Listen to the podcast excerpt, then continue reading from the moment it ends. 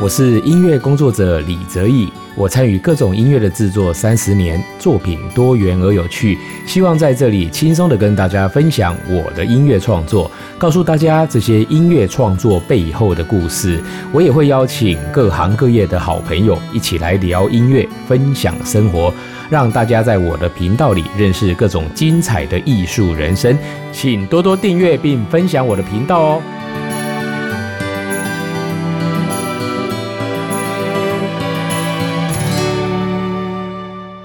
大家好，欢迎收听李泽义的音乐吧。今天呢，要跟大家介绍的这首曲子呢，叫做《港都奇缘小提琴协奏曲》。那这首作品呢，其实我最早在创作的时候是写给二胡跟大提琴的二重奏。那当年呢，是由高雄市交响乐团所委托我来做创作，所以顾名思义，这个港都呢，哎，就是在写高雄市。那当初这个曲子的一个想法呢，就是觉得，哎，高雄市是台湾的第二大都市，那也曾晋升直辖市蛮久。了，但是在整个城市的建设过程中，哦，早期叫打狗嘛，哦，大家知道打狗厅，然后后来呢才变成高雄市，那升格为院辖市。其实呢，在这一百多年的时间哦，高雄市的一个发展哦跟进步哦，哦，我想身为高雄人的我呢，哦，从小到大其实也感受非常的多。当然，所有现在生活在高雄市的好朋友们都知道哦，在高雄市这几十年来哦，真的是突飞猛进哦，现在其实是已经是一个国际型的大都市。这样子的一个哦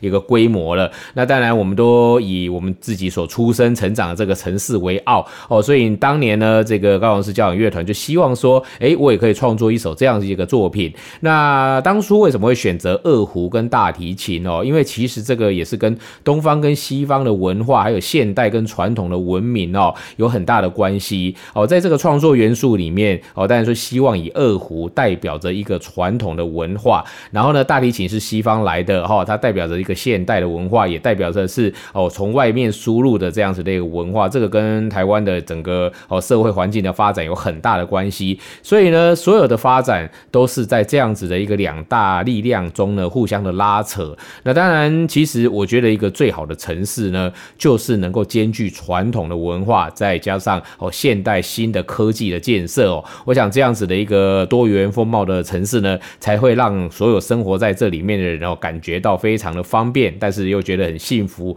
然后又为自己的文化哦所所。感到骄傲这样子，对我想这也是全世界所有的大都市发展哦的一个很重要的基本价值跟原则。那在这样子的一个概念下呢，我创作了这首作品哦。其实呢，大家可以从非常长的前奏哦，然后还有二胡一开始的比较哦优美而且古朴的这样子的一个旋律的感觉去哦感受到我是以怎样的一个方式来形容高雄市哦这个都市的样貌哦。其实一开始你会觉得。好像自己站在西子湾的灯塔旁边，然后看着点点的渔船哦，在天亮的时候哦，进入到高雄市哦，大家在晚上的捕鱼的工作完之后要回来休息了哦，来这样慢慢把整个镜头拉到到整个高雄市的市貌哦，那当然呢，你清晨之后呢哦，所有的东西会开始，呃，所有的人们都开始工作哦，然后交通也会渐渐的繁忙起来哦，那在整整个这个就高雄世贸的描述之后呢哦，我们会进入到哦，在一个进步的过程。中哦，大家需要哦破坏哦跟建设哦同时并进。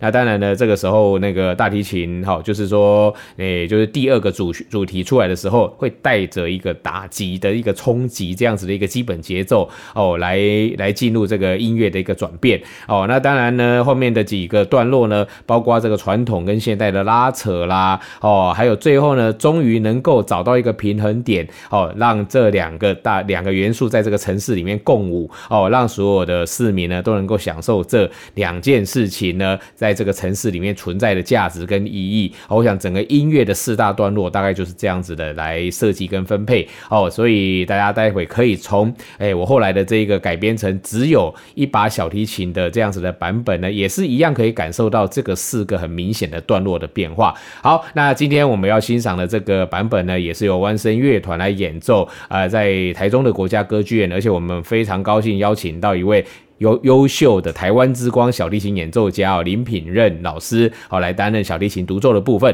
好，那就让我们一起来欣赏这首《港都奇缘》小提琴协奏曲。